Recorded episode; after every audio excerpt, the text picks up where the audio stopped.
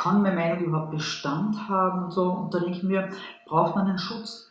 Einen Schutz zu haben, zu sagen, okay, ich stehe zu dem, was ich fühle, ich stehe zu dem, was ich spüre und denke und bin überzeugt, das ist richtig. Angelika, Archangelika, die, die Engelwurzel. Hi, hier ist der Herzkraft-Podcast mit mir, Sascha Hill. Hier geht's rund um die Themen Gesundheit, Bewusstsein und moderne Spiritualität. Schön, dass du wieder mit dabei bist. Herzlich willkommen zu einer neuen Episode auf unserem Herzkraft-Kanal und auch auf dem Herzkraft-Podcast.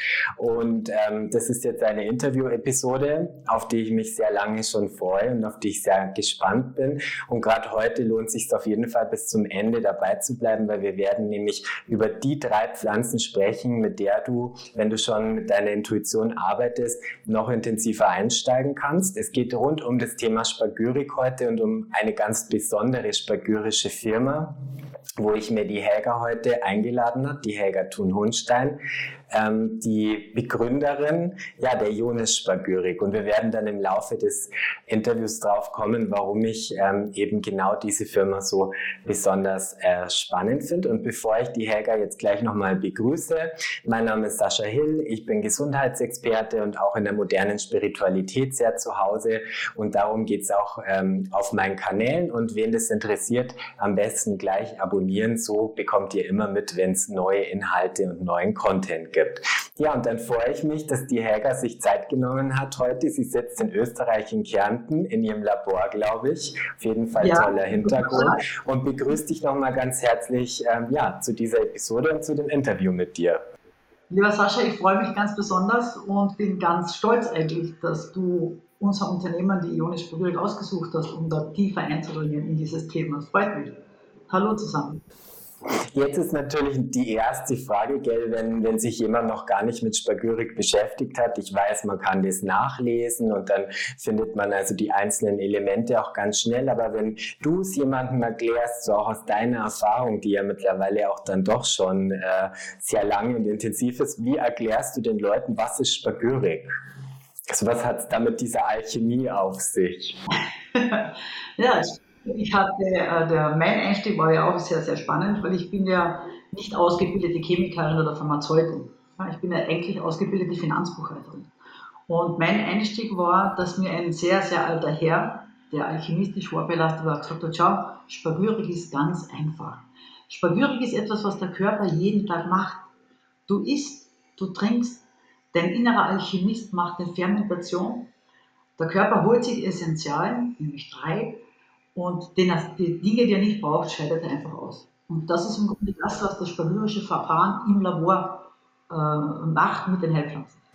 Mhm. Ja, das war sehr äh, einfach und gut jetzt ausgedrückt.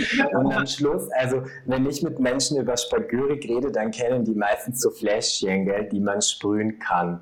Oder auch wenn ich in meiner Heilpraktikerpraxis mit Menschen spreche und sage, ja, da würde ich dir gerne eine spagyrische Mischung machen. Und dann sind die oft verwundert, dass man ja zum Beispiel auch Giftpflanzen verwenden kann in der Spagyrik, die man eigentlich sonst überhaupt nicht verwenden könnte. Warum ist es denn so? Also, dass zum einen so ein äh, hoher Stellenwert liegt, auch auf alle Pflanzenteile. Und durch was ist es so, dass zum Beispiel auch zum Teil Giftpflanzen, äh, die man so nicht einsetzen könnte, trotzdem verwendet werden können in der Spagyrik? Also das Thema ist einfach, dass das Wort Spagyrik per se bedeutet trennen und wieder verbinden. Und im Grunde liegt zwischen diesem Trennen und dem Verbinden verschiedenste Reinigungsprozesse. Wichtig für uns aus meiner Sicht auch ist, warum wir immer alle Pflanzenteile verwenden, ist, weil wir auch in der therapeutischen Ebene nicht jetzt schauen, welches Thema hat der Mensch, der Magen tut es nicht, sondern dass wir in die Einheit gehen und sagen, okay, warum tut denn der Magen nicht? Oder warum äh, klemmt das linke Knie?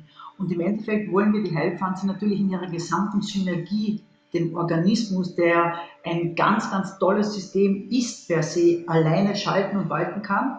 Und deswegen brauchen wir auch die Heilpflanze in ihrer ganzen Form, das heißt Körper-Seele-Geist-Prinzip. Das ist ein philosophischer Ansatz. Ja? Der geht auf, nicht nur auf Paracelsus, sondern Paracelsus war der, der das Wissen in Europa endlich gerettet hat. Das heißt, das Universum besteht aus drei Essentialen, aus Körper, Seele und Geist.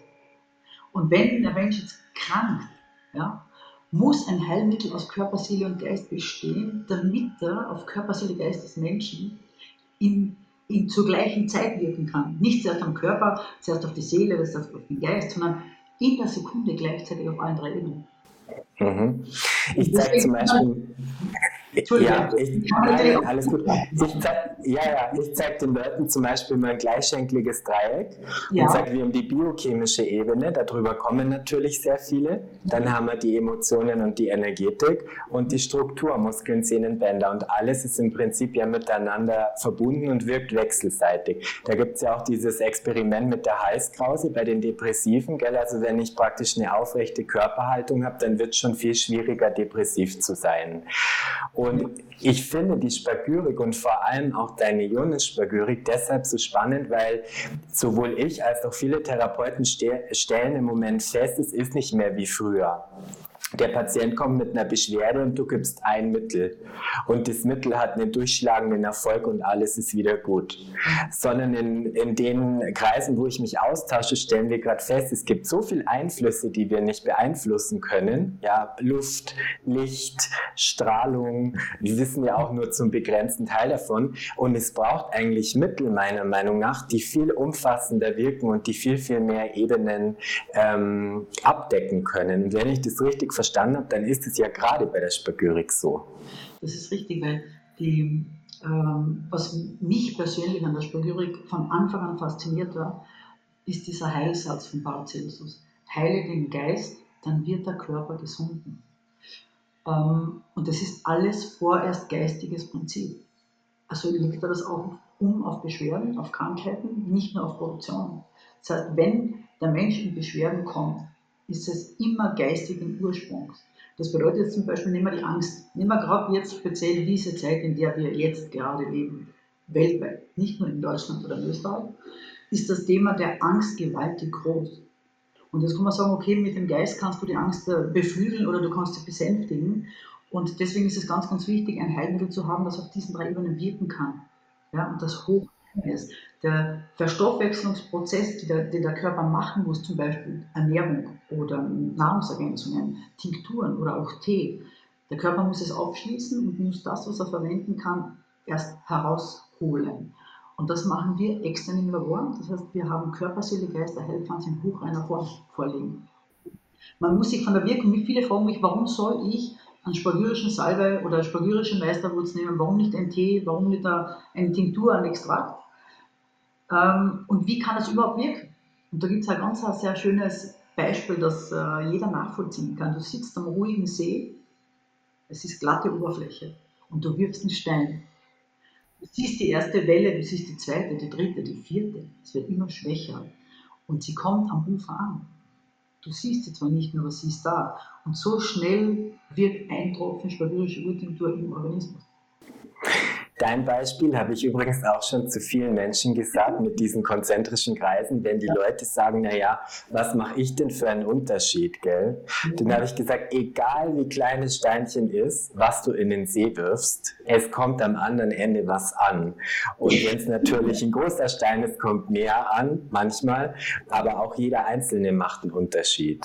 So ist es. Und um auf deine Frage zurückzukommen, warum man in der Spagyrik auch Giftpflanzen, also wirklich tödlich giftige Pflanzen, einnehmen kann oder verwenden kann, ist einfach dieses Herstellungsverfahren. Das heißt, wir verlieren teilweise durch die Gärung, verstoffwechseln wir Inhaltsstoffe der Heilpflanze. Man weiß mittlerweile, dass in fertigen Gärsuppen, das ist so der Fachbegriff, Stoffe enthalten sind, die in der Ausgangspflanze gar nicht da sind sind schon ganz spannend interessant. Und wenn man darüber mit einem Chemiker spricht, der sagt dann, es gibt keine Transmutation der Stoffe. Blödsinn. Gell? Und dann gibt es auch ein tolles Beispiel. Sie essen einen Schweinsbraten und du isst einen grünen Salat und trinkst du Bier dazu. Hm? Möchte ich mal wissen, ob das den Körper den Rest so verlässt, wie du das Schweinsbraten oder das Bier getrunken oder gegessen hast. Ja?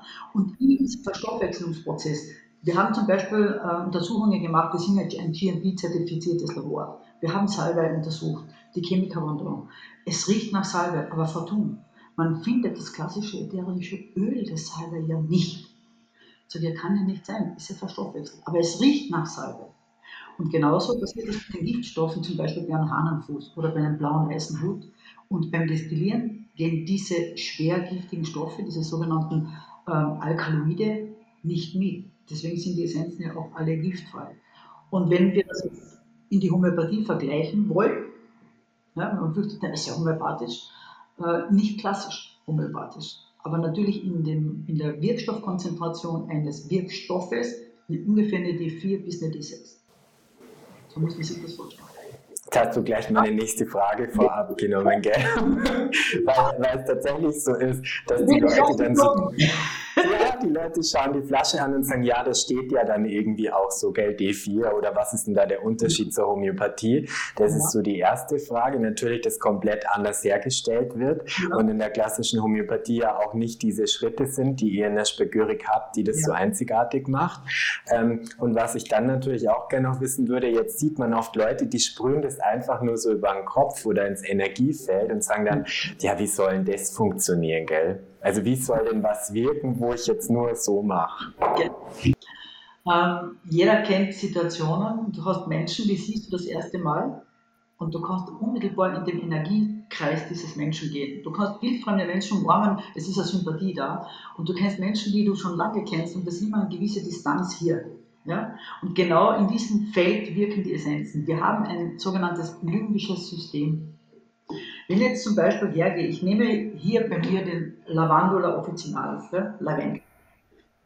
Lavendel ist äh, in der spamyrischen Form, schade, dass man den Geruch nicht übertragen kann jetzt, gell? aber wenn jemand sehr äh, stressig unterwegs ist und ah, ja, ist Lavendel, du kannst nicht 20 Mal am Tag Alkohol, wenn du mit dem Auto unterwegs bist, vielleicht einsprühen, weil sind ja doch bis 25 Prozent Volumensalkohol drin, wobei kein Fremdalkohol vergorener Ethanol entstanden aus der Verstoffwechslung der Heilpflanze. Ein wesentlicher Unterschied zu allen anderen Verfahren. Kein Fremdalkohol. Und die und ich sprühe mir jetzt aus. Ich weiß, ich habe jetzt gleich mal gerade viel zu tun. Jetzt bin ich schon so im Leben so. Dann gehe ich her. Der Geist ist ja sehr gebildet worden in den letzten 40, 50 Jahren. Wir sind trainiert, da zu funktionieren, nicht hier im Herzen. Gell? Da müssen wir funktionieren. Und das limbische System umgeht diese Schranke da oben und sagt, bis du da oben schaltest, bin ich über, über die Seele der Heilpflanze, über das ätherische Öl, schon im Organismus. Ich habe drei junge Männer mal hier gehabt, die wollten einen Vertrieb machen. Ungefähr in deinem Alter, Sascha. Du ja, weißt gar nicht, wie alt ich bin. Ja, ja junge. Und die,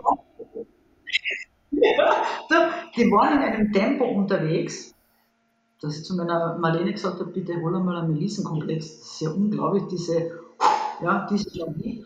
Nach drei Minuten sagt der Erste, was haben Sie uns hier gegeben? Das, ich bin sowas von tiefenentspannt. Gell? Und wenn wir in uns hineinhören, was, und was mir in der Spagüre ganz wichtig ist, ist diese Förderung der Bewusstseinsbildung des Menschen.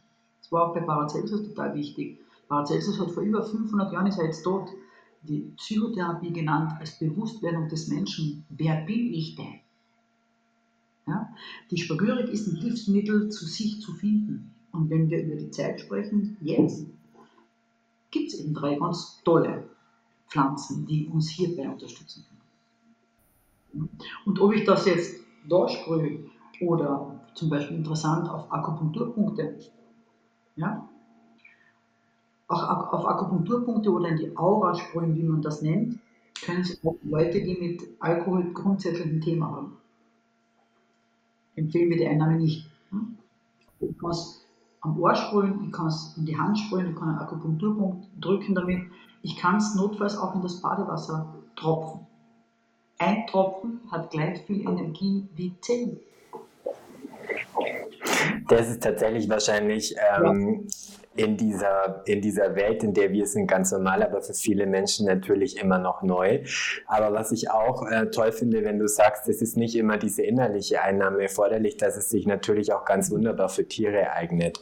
Also wir haben gerade, also ich habe ein Pferd und das ist ja sowieso auch so eine sehr eigene Welt, die sind sehr sensibel und die haben wirklich auch gerade in diesem Jahr extrem zu tun mit Wetter und was halt hier eben kollektiv so passiert und auch zum Beispiel für die ganze Tierheilkunde finde ich es ein, ein ganz wunderbares wunderbares Instrument ähm, zur äußerlichen Anwendung, also wo sie ja nicht immer direkt in den Körper muss. Ich glaube aber, das Wichtige ist, dass man nochmal sagt, dass es jetzt nicht alleine irgendwas mit Aromatherapie zu tun hat, wenn ich dich richtig verstanden habe. Und das wahrscheinlich auch nochmal in der Wirkung schon einen Unterschied macht, oder? Ob man es jetzt so sprüht oder ob man es innerlich einnimmt. Ich würde eine Kombination aus allem nehmen. Ich Wo es äh, möglich ist. Mhm. Genau. Also das Sprayen, äh, es ist ja relativ ungewöhnlich gewesen. Ähm, weil normalerweise kennt man Arzneimittel halt zum Tropfen. Ähm, ja, die Idee ist aber, wenn ich natürlich ähm, den Unterschied mache, ich nehme zum Beispiel die Essenz tropfenweise ein, dann habe ich im Vergleich zu einer homöopathischen alkoholischen Lösung einen Geschmack. Zum Beispiel der gelbe Enzian ist eine Pflanze, die ist das bitterste in Europa. Jeder kennt einen Schnaps aus gelbem Enzian, der ist so bitter, dass man sagt, man muss das Haar festhalten, damit es den wegzieht. Ja. In der spalyrischen Form ist er edelbitter. Aber bitter. Also man spürt äh, in der D4, wenn ich es jetzt sagen will, man spürt den bitteren Anteil. Nur wenn ich die Essenz sprühe, spüre ich auch die Seele. Man muss vielleicht wirklich definieren, dieses Prinzip Körper, Seele, Geist. Ich meine, bei Menschen ist es ganz einfach. Körper sehe ich. Geist, wie wir beide uns unterhalten, ich. Seele, schwierig. Was ist Seele? Viele verwechseln das mit äh, Gewissen. Ist aber nicht. Ja? Die Seele ist das, was uns unverwechselbar macht. Darum geht es. Ja? Wir, haben, wir sind vielleicht ein tolles Gesprächsteam jetzt. Ja? Und vielleicht kann ich nie mehr mit jemandem so ein tolles Interview machen mit dir. Also ist das dieser Seelenanteil, diese persönliche, so wie du früher gesagt hast, dieses, da springt was. Ja? Und in der Pflanzenwelt, was macht denn eine Pflanze unverwechselbar? Wenn ich mich jetzt gar nicht auskenne, ist einmal der Salbei rosarot blühend, einmal ist er dunkelblau, dann ist er violett, je nachdem, wo er steht. Aber am Geruch erkenne ich immer, Moment, das ist Salbei. Oder das ist Minze. Das erkenne ich an der Seele. Und die, dieser Geist, weil viele sagen ja, am Anfang hier in Grafenstein, bitte, da war ich ja vor im Jahr 1993, die Verrückte mit ihren Tropfen. Natürlich. Körper, Seele, Geist, Pflanze. Natürlich. Hm? Heute stehe ich im österreichischen Arzneibuch und bin ein GMP-zertifizierte Manufaktur, eine pharmazeutische. und das, äh, ich, deswegen sage ich immer, dieses Teil muss was können, sonst wird es mich nicht mehr geben. Und was ist jetzt der Geist der Pflanze? Das geistige Prinzip entsteht eben nicht durch einen Fremdalkohol, für mich nicht, ja, sondern durch die Hefe, den Zucker und das Wasser entsteht eine alkoholische Gärung. Das heißt, der Fachbegriff dazu ist instato nascendi, der Geist, der im Entstehen ist. Und das ist nicht egal, ob ich mit Bierhefe vergehre oder mit irgendeiner Weinhefe, sondern ich nehme Champagnerhefe. Warum? Weil die Champagnerhefe kein eigenes Aroma hat. Das, ist mir sehr sympathisch. genau. Die Weinraute riecht nach Weinraute und der Wermut riecht nach Wermut und nicht nach Blaubeer, Riebissel oder Himbeer. Ja? Und dann ist das ja ein Prozess, das geht ja nicht, man muss sich das mal vorstellen. Eine Herstellung einer Urtinktur in der Ionis dauert zwischen vier und sechs Monate. Eine Pflanze.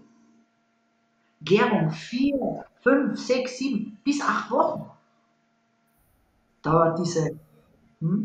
Und was ich dir da auch noch sagen wollte zum Geist oder auch zur Seele der Pflanze, ich habe ein interessantes Experiment gemacht. Also man kann ja in den Supermarkt oder in die Drogerie oder in die Apotheke gehen und irgendwelche Heiltees kaufen, gell? Und da habe ich bestimmt auch nachweisbar irgendwelche Wirkstoffe enthalten.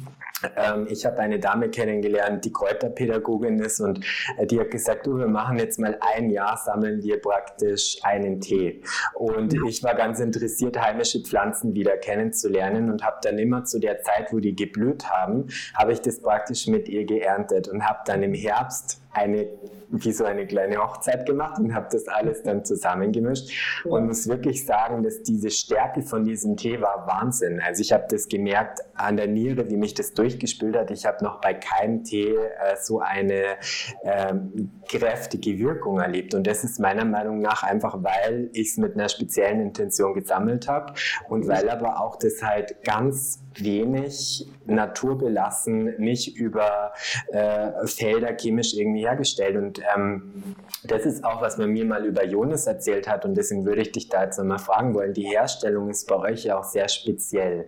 Und ich habe gehört, du machst es also so, ähm, wo es geht, wirklich selbst angebaut und auch der Erntezeitpunkt scheint nochmal sehr speziell zu sein. Kannst du zu der, zu der Herstellung noch was sagen? Also wir ernten ähm wie gesagt, die ganze Pflanze zum blühenden Zeitpunkt. Und zwar im zunehmenden Mond bis maximal zum Vollmond. Wir haben einen eigenen spagyrische Garten. wo also wirklich von der Zitterbubble amerikanisch bis, zum, äh, bis zur Traubensilberkerze und Melisse alles steht. Wir haben eine Permakultur in, in Kärnten, die für uns spezielle Sachen anbaut und natürlich sehr viel aus Wildwuchs. Wie viele Pflanzen sind es ungefähr, die du erntest? Äh, also der Hauptteil liegt bei ungefähr 200 Pflanzen, die wir selber haben. Und die Ansatzgrößen sind auch unterschiedlich. Also wir gehen jetzt nicht her und sagen, okay, damit ich es verarbeiten kann, brauche ich jetzt 10 Kilo frisches Kraut. Ich weiß nicht, ob du weißt, wie viel 20 Kilo frische Melisse ist. Ich kenne es mit den Rosenblättern, gell? Wie viel Rosen brauche ich, um ein Milliliter ätherisches genau. Öl zu gewinnen? Also mit diesen 20 Kilo frischen Melissen mache ich zwei Ansätze. Also wenn man das auf die Flasche, das, das ist 50 Milliliter. Wenn ich das auf die Flasche umrechne, habe ich ungefähr 400 Flaschen Melisse aus 20 Kilo frischer Melisse. Und äh, der Erntepunkt ist so, dass wir also die Pflanzen auch nicht waschen. Gell? Also wir reinigen sie direkt bei der Ernte, dass keine trockenen Teile, keine verfaulten Teile oder ganz abgeblühte Teile dabei sind. Und dann geht das ohne Zerkleinerung in die Gärung.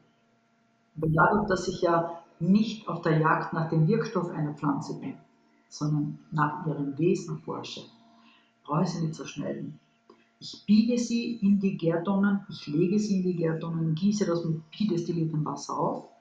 Quellwasser dürfen wir nicht mehr. Und äh, gebe eine gewisse Menge Zucker, das kommt eben von Manfred Junius, und eben die Hefe dazu. Und dann lasse ich das Ding mal gären. Und dann lasse ich den Alkohol entstehen und den Alkohol herauslösen.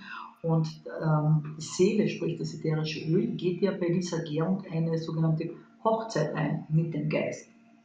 Wir kennen das vom Parfüm. Du kannst Parfüm nie mehr das ätherische Öl abdestillieren, das gelingt dir nicht. Ja? Und ähm, dann wird destilliert im Vakuum, ganz schonend bei 28 bis maximal 40 Grad. Und dann verbrennen wir nicht nur das Kraut, sondern auch den Rückstand. Ich kann dir das, wenn es dich interessiert, ganz kurz zeigen. Ich habe hier eine ganz kleine Fläschchen, um diese Prozessschritte dir zu zeigen. Schau, das zum Beispiel ist eine Gärung charakteristisch, du musst schön klar sein, es muss gut nach dem Kraut riechen, sollte keine äh, Einschlüsse haben, keine Schwebeteile, großartig gar nichts. Dann ist die Gärung gut gelungen und nach dem Kraut riechen. Wenn ich ein Kraut verarbeite, das sehr viel ätherisches Öl hat, wie eine Thuja oder ein Rosmarin, scheiden wir zuerst, jetzt sage ich das doch so vielleicht, äh, ätherisches Öl ab. Das ja? kann ich fast riechen. Also ätherische Öle ist eben mein Ding. Ah, herrlich.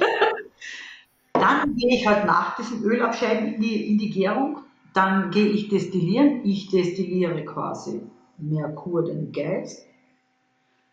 Dann bestimme ich, wie hochprozentig ist dieser Geist. Und dann destilliere ich so lange Pflanzenwasser nach, bis ich meine Spezifikation erreiche, die liegt zwischen 21 und 25 Prozent Volumensalkohol, die fertige Urtinktur. Wenn ich dann fertig bin, reduziere ich den Destillationsrückstand. Et voilà. Riecht wie die Hölle.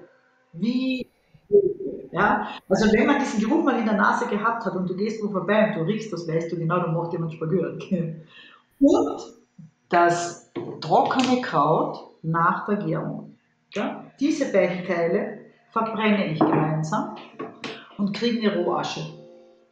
Diese Rohasche wird dann gereinigt, weil das ist der Körper, der bleibt. Wir haben Geist destilliert, wir haben die Seele, das ätherische Öl destilliert, es fehlt uns der Körper.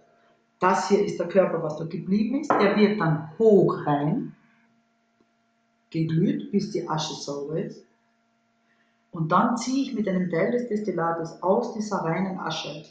Und das hier ist nicht kalzinieren Sie vier Tage, kalzinieren Sie. Kalzinieren ist der Begriff für Reinigung durch das Feuer oder drei Wochen. Das sind Erfahrungswerte, wie lange dauert. Und dann ziehe ich die Salze heraus und wenn das sind wirklich schneeweiße, das heute drunter schau, schneeweiße Mineralsalze. Das ist der Körper der Heilpflanze. Und diese drei Teile zusammengefügt, das ist ganz ein wunderschöner philosophischer Prozess. Ich nehme den Körper, übergieße ihn mit dem Geist, das heißt, ich belebe ihn. Und zum Schluss kommt das ätherische Öl dazu, ich beseele den Körper. Und dann habe ich Körper, Seele, Geist in der Einheit. Und wenn man das selber mal gemacht hat, dann merkst du, dass die klassische Urtinktur, wie sie heißt, spagyrische Urtinktur Ionis, hat einen angenehmen Geruch. Und dann geht sie mindestens vier Wochen in die Lagerung. Und nach vier Wochen weißt du, da ist Melisse, da ist der Salbei, da ist der Wermut, da ist die Weinraute. Weil diese drei Teile, die wir Spao getrennt haben, müssen ja erst wieder zusammenfinden. Und das dauert. Und deswegen ist ein Faktor, den der Paracelsus immer wieder betont hat, Zeit. Lass dir die Zeit. Du kannst den Und das ist natürlich sehr konträr zu dem, was äh, zu dieser Performance-Welt, ja, ähm, wo, wo, du, ja, wo du vorhin erzählt hast. Und an der Stelle finde ich es auch ganz, ganz wichtig, dass man dir da ein Kompliment macht. Ich habe von dir ein Zitat gefunden, jetzt nur ähm, so wie ich es noch weiß. Also das, das eigene Wesen zeigt sich ganz stark in den eigenen Werken irgendwie so in diese Richtung hast du mal was gesagt. Und ich bin einfach sehr spürig, das wissen die Leute, die mich kennen. Und ich war fasziniert, weil das, was ich gespürt habe, als ich diese Ionis-Tinktur benutzt habe, habe ich bei keinen anderen Heilmitteln bisher so gehabt. Also das ist natürlich immer auch vielleicht eine eigene Resonanz, die jetzt nicht bei jedem so sein muss, wie sie bei mir war. Aber das war einfach so ganz, habe ich gedacht, das ist wirklich was Spezielles. Und ich habe es gerade in den letzten Jahren erlebt, bei vielen Heilmitteln, wo sich die Firmen geändert haben, ja. Also ich sage jetzt keine Namen, aber da waren Generationswechsel und so und dann sind da plötzlich ganz andere Interessen im Vordergrund gestanden, haben diese Mittel nicht mehr diese Wirkung gehabt, wie sie die vorher hatten. Und ich wusste gar nichts, gell. Also ich habe irgendwann gemerkt, da stimmt irgendwas nicht, die Patienten reagieren nicht mehr und habe mich dann beschäftigt und dann sind solche Dinge eben rausgekommen gekommen. Und deswegen glaube ich, vom Aufkleber bis zum Logo, die Person, die dahinter steht, es fließt einfach natürlich auch das mit ein. Und da muss man dir schon ein großes Kompliment machen, weil du da was geschaffen hast, äh, was gerade in dieser momentanen Zeit für so viele Menschen so hilfreich sein kann. Und die Wertschätzung kommt viel zu wenig, weil momentan geht es ja eher darum, wo man dich vielleicht oder nicht dich, aber allgemein, wo man das abschaffen kann, damit es ja nicht zur äh, Konkurrenz mit der Pharmaindustrie kommt oder wie auch immer. Und deswegen finde ich, muss äh, viel mehr Plattformen noch geschaffen werden, wo man Menschen wie dich auch befragen kann und wo, wo das sichtbar wird, was da eigentlich dahinter steckt und was auch der Unterschied ist. Das ist genau das, was mich ja auch wirklich interessiert, der Kontakt eben zu den Menschen einfach das auch erklären zu können, wo denn der, die Sinnhaftigkeit einer, einer, alchemistischen Produktion überhaupt denn liegt. Gell? Das war am Anfang, was du früher gesagt hast, äh, auch für mich sehr spannend, weil wie ich den Julius kennengelernt habe, war ich in Bern beim Seminar bei ihm. Und äh, in Österreich war das die Spagyrik als Arzneimittel nicht bekannt. Gell? Also wir waren in der Lebensmittelschiene, wir waren ja gar keine Arzneifirma. Das ist erst dann Schlagfall innerhalb von drei Wochen passiert. Und der Manfred Julius ähm, hat immer gesagt, weißt du, mein Kind, das war so nett, damals war ich noch zu, zu lieb zu dem Kind, du musst alchemisch denken, nicht chemisch. Alchemisch. Es steht alles im Zusammenhang. Und der Mensch ist wahnsinnig, das hat der Paracelsus gesagt, der wirklich glaubt, dass er losgelöst von seiner Umwelt existieren kann und völlig unbeeinflusst lebt. Und wir haben das praktisch ganz oft im Labor. Es gibt Konstellationen von Planeten. Wir haben ungefähr 1, 2, 3, 4, 5, 7 große Kupferdestillationen im Vakuum. Ich habe zwei Glasdestillationen, damit, wenn jemand kommt, auch sieht, wie ein Destillat überhaupt hergestellt wird. Wir haben Tage, da rinnt 10 Liter, alle Maschinen 10 Liter, das ist nichts. Und auf der anderen Seite äh, warte ich dann ein bisschen, denke ich mir, okay, was ist für Energie? Es ist eine Energie, sich verfestigen. Ja? Und zum Destillieren brauchst du eine Qualität, eine Zeitqualität vom Loslassen. Ja? Das, die Flüssigkeit muss ja in Dampf gehen, die möchte sich verändern. Also schalte die Maschinen ab, warte drei, vier Tage und dann äh, tropfen wieder 100 Liter im Tag heraus, wenn es gut läuft. Also man sieht, dass das Umfeld eine Wirkung auf das Labor hat. Also wenn wir jetzt zu 70 Prozent aus Wasser besteht. Hm. Könnte man vorstellen, dass das natürlich schon einen Einfluss hat. Aber was ganz sicher ist, wenn ich heute sage, ich nehme eine Daucus carota, die wilde Möhre, und von der Grund. Greift sie mir schon wieder vor. ich gehe um die Grundeinstellung. Ich sage mal, ich erwähne nur die Grundeinstellung. Und dann, du wirst bei mir nichts anstellen. Du wirst nichts verändern dann greift das Wesen auch nicht.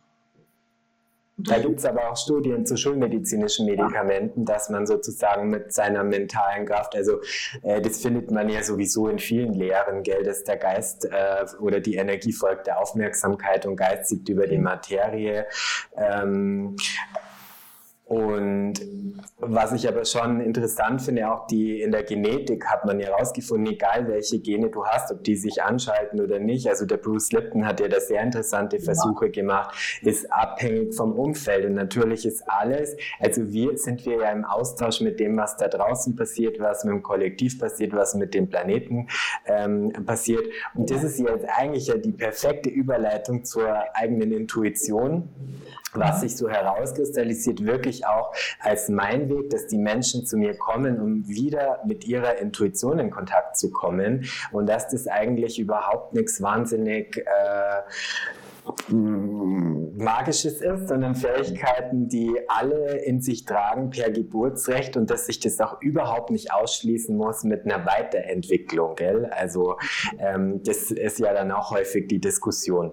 Und ähm, deswegen habe ich mir für heute ja fest vorgenommen, das ist ja auch der Titel des Interviews, dich zu befragen, drei Pflanzen, wenn ich mit der eigenen Intuition arbeite. Ähm, was sind drei Pflanzen? Ob ich jetzt das sehr spirituell betreibe, im Austausch mit der geistigen Welt oder einfach lernen möchte, besser mit meiner Intuition zu arbeiten. Was für drei Pflanzen hast du ausgesucht, die hier unterstützend sein können?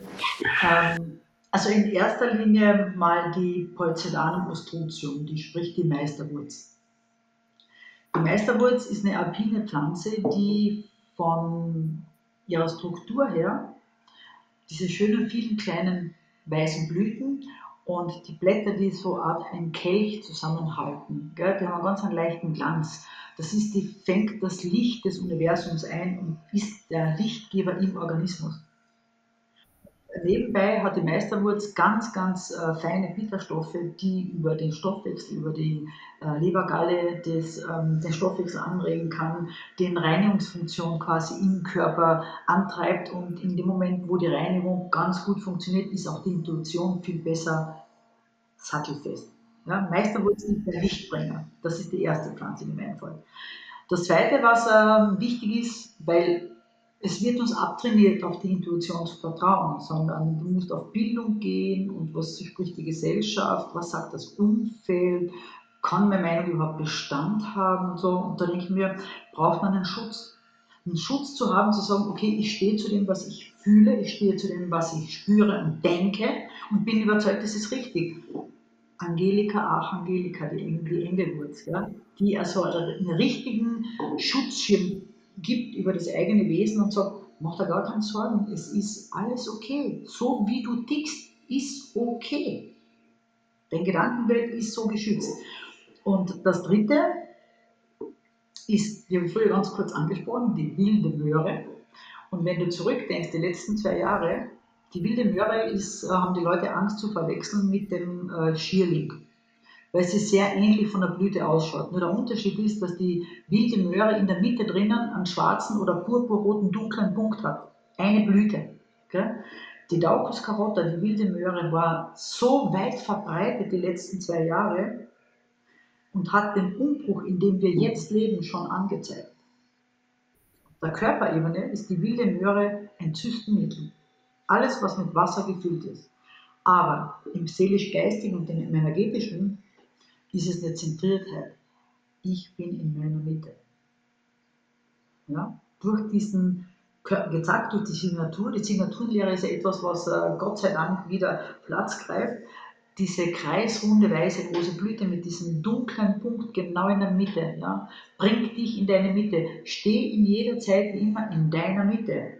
Und gerade dir brauche ich das nicht sagen, du arbeitest therapeutisch, ich ja nicht. Gell? Ist es total schwer, diese Standpunkte auch dann oft zu verändern bei Patienten, wo sie sagen, okay, ich, ich, wie kann ich bei mir in der Mitte bleiben? Ja? Und da ist die, äh, auch wenn ich mich konzentrieren muss, zum Beispiel, ich sage, okay, ich sollte meinen Fokus jetzt wirklich auf ein Ding legen und mich nicht verzetteln. Für Kinder in der Schule, um Gottes Willen, da ist jetzt, da ist die Laukuskraut Also diese drei Pflanzen sind so derzeit für mich das Wichtige. Die sehr Ja. Johannes immer. Johannes Kraut? Ja, der Lichtgeber. Tut gut. Die dritte Pflanze finde ich sehr spannend, dass du die ausgesucht hast. Also mit den ersten beiden spüre ich persönlich eine große Resonanz. Mit der dritten Pflanze, ich habe sehr, sehr viel mit Frauen in meiner Heilpraktikerpraxis zu tun. Ähm, dieses, diese ganze Zystenthematik ist wirklich erstaunlich. Also das nimmt extrem zu, natürlich auch im Bereich Kinderwunsch, aber auch so bei sehr viel jüngeren Frauen stelle ich das auch fest. Äh, auch bei Tieren ist es zum Teil festzustellen und das finde ich jetzt interessant. Also da würde ich mich nochmal intensiver auch beschäftigen. August Carota, wir haben also wirklich, ähm, weißt du, es ist sehr viele Pflanzen sind entstanden aus meinem Freundeskreis heraus, aus dem Bekanntenkreis. Na, du hast so viel Pflänzlein, hast ein Feminix, ich habe das Thema so und so. Und da habe ich gesagt, okay, schau ich mal. Und da war eben die Daucus Carota dabei, vor, vor 25 Jahren schon. Und wir haben wirklich CD-Nachweise, dass 12 cm Eierstockzysten in 14 Tagen Geschichte waren. Und das habe ich gesagt, das ist eine Pflanze, die gehört unbedingt her. Und äh, das mit der Konzentriertheit in der Mitte sein, das hat sich dann im Laufe der Jahre dann so auch herausentwickelt. Schöne Erfolge kann ich die jetzt alle gleichzeitig benutzen? Also würde ich jetzt drei Einzelsprays benutzen können oder würdest du empfehlen, dass man das zusammenmischt? Weil wir haben jetzt ja eigentlich eine Mischung kreiert für dieses Interview, gell? Grundsätzlich ähm, kann man bis zu sieben Pflanzen pro Tag einzeln benutzen. Wenn man fertige Mischungen hat, äh, muss man einfach nur beachten, sind Stoffe oder sind also Essenzen dabei, die den Kreislauf anregen. Da würde ich sagen, wir mischen maximal drei bis sieben Pflanzen in einem Komplex. Äh, die Einnahme ist dann bis maximal 15 Uhr, außer es ist ja so wie ich ein Nachtvogel und das ist völlig egal. Wenn jemand um 22 Uhr schlafen geht, sollte er vielleicht Stoffwechsel an, also so anregende Mittel immer nehmen nach 15 Uhr. Und ähm, da würde ich maximal zwei Komplexe pro Tag, mehr würde ich da nicht geben. Man kann ein, zwei Komplexe und eine Monoessenz nehmen, aber das würde dann schon reichen. Mhm. Aber die drei, die du jetzt gezeigt hast, oder auch die ersten zwei, könnte ich gleichzeitig benutzen. Ja. Man könnte auch Angelika und äh, Meisterwurz mischen. Ja. Ich, ich ja, an der Stelle, das wissen jetzt natürlich die Zuschauer und Zuhörer nicht, aber es ist so mit, ähm, mit den Flaschen, gell? Also man kann die mischen lassen. Ähm, äh, für die deutschen Zuschauer, also die Heilpraktiker stellen Rezepturen aus und auch Ärzte und dann gibt es tolle Apotheken, wo wirklich der Apotheker auch 200 Prozent dahinter steht und wo das ganz achtsam gemischt wird. Und trotzdem, wenn man in den Genuss kommt, dass man eine Jonis Originalflasche bekommen kann, dann ist es trotzdem was anderes. Mittlerweile klebt mein Apotheker immer das Logo von Jonis auf die Flaschen. Das ist schon mal ein bisschen besser, aber ich sage trotzdem den Leuten, wenn sie in den Genuss kommen können, irgendwo eine Originalflasche zu bekommen. Sehr interessant. Es hat für mich gar nicht, was jetzt die Wirksamkeit betrifft, aber es ist wie so ein kleiner Schatz irgendwie, der nochmal was anderes ausstrahlt. Also so erlebe ich das. Lieber Sascha, es gibt eine Möglichkeit. Wir haben nämlich äh, von Jahr 1993 weg gell, zwölf Komplexe gemacht. Also in seiner Zeit, ich habe mir gedacht, okay, was braucht ein Mensch? Ein bisschen was fürs Kopf, ein bisschen was für den Leber-Galle, ein bisschen was für den Magen-Darm. Da haben wir zwölf Komplexe hergestellt. Und die gibt es in den Größen 30 Milliliter mit Spray, 50 Milliliter mit Spray. Und die haben auch die deutschen Apotheken, die können auch einzelne Flaschen bestellen. Und ich weiß, zum Beispiel die Westend Apotheke in Regensburg oder auch die Fürsterhof Apotheke in Wallerstein äh, haben auch unsere fertigen Komplexe da diese verkaufen. Also da kann man relativ rasch, und zum Beispiel ein Mariendistelkomplex, um das zu erwähnen, weil das ist mir wirklich wichtig. Mariendistel, der Komplex ist gemacht, um die Leber zu unterstützen. Die Leber ist neben dem Herzen das, eines der wichtigsten Organe, weil gerade die Leber Körper, Seele, Geist verarbeiten muss. Jeden Zorn, jeden Ärger, jede Freude, gell, jedes Denken, ja, Leber ist immer involviert ich gehe keinen Abend schlafen ohne meine Marienliste direkt beim Schlafengehen in den Mund zu holen. Und wenn man sich jetzt auf dieses Abenteuer einlässt, du sprühst das in den Mund, zwei, drei Sprayhübe, das braucht man nicht schlucken, das geht über die Schleimhaut in den Organismus. Und du verfolgst den Weg dieses Geschmackes. Ich bin überzeugt davon, dass von zehn Personen acht ihre Galle glucksen werden. So schnell geht das. Mhm. Ja, und auch gerade nachts ein bis drei Uhr, gell? Also hat man ja häufig, dass die Leute wach werden in der Leberzeit eben und das also ähm, man immer predigt, dass das Thema Leber bei jedem im Prinzip unterstützungswürdig ist, weil viele Menschen auch diesen bitteren Geschmack beim Essen nicht mehr so gerne haben und das kann ich mir sehr, sehr gut vorstellen, äh, dass das eine tolle Unterstützung ist. Aber so kann man zum Beispiel zu einem Originalfläschchen kaufen. Und äh, ich weiß nicht, ob du, ob du, du kennst dieses schwarz-violette Glas sicher, dieses Miron nennt sich das. Gell? Und äh, viele sagen ja, warum machen sie das? Das ist ja doch schwerer als Braunglas. Nachdem, also das, ich will jetzt dann nicht überheblich sein. Ähm, aber ich habe ja erst seit zwei Jahren eine Außendienstmitarbeiterin. Ich bin jetzt 30 Jahre in der Spagyrik tätig. Gell? Und ich habe meiner Marlene gesagt, sage Marlene, ich entscheide, wer Kunde wird, nicht der Kunde. Weil wenn dieses Wesen, das mir jetzt da wichtig ist in der Ionenspagyrik, nicht dort ankommt, dann brauche ich dort nicht 300 Flaschen stehen haben von verschiedenen Pflanzen und der mischt dann irgendwas zusammen oder ergänzt das durch homöopathische Sachen oder sonstige Dinge, macht da irgendeine Mischkulanz von irgendwas. Äh, weil das Miron lässt nichts hinein und keine Energie hinaus. Und ich kann ja nicht garantieren, ob ein Apotheker jetzt einen Mariendistelkomplex kauft und das neben seiner Registrierkasse stehen hat den ganzen Tag, bis der Kunde das in die Ruhe kommt. Und deswegen äh, ist mir das schon wichtig. Ganz wichtig. Liebe Helga. ich würde mich freuen, mal sehen für den Kern. Ja, ja. Ähm, ich glaube, es gibt auch die Möglichkeit, gell, euer Labor zu besichtigen. Ja, 14 Tage vor Ankündigung ist notwendig, weil ich ja jeden ja. Schritt haben muss, damit man das sehen kann. Ja. Und ähm, maximal zwölf Personen, ab fünf Personen so da drinnen bewegt sich das. Ist gratis, mhm. kostet auch nicht. Wenn man das nicht führen will, mal einmal haben möchte. Ja. Mhm. ja. Ja, auch eure Website ist ganz toll. Ich werde natürlich im äh, Beschreibungstext die ganzen Links setzen, dann finden die Leute direkt zu dir. Da findet man viele Fotos auch. Also sehr empfehlenswert. Vielen, vielen Dank für deine Zeit. Es war wirklich ein tolles Interview mit großer Kraft. Ja, und ich hoffe, dass viele Menschen erreicht und dass deine Mittel wirklich den Weg auch zu vielen Menschen äh, findet oder ja, finden. Wie gesagt, jederzeit gerne anrufen, wenn es Fragen gibt oder nachhaken möchte jemand. Wir haben Zeit. Danke. Das war eine neue Episode des Herzkraft Podcast, produziert von mir, Sascha Hill. Weitere Infos unter www.sascha-hill.com.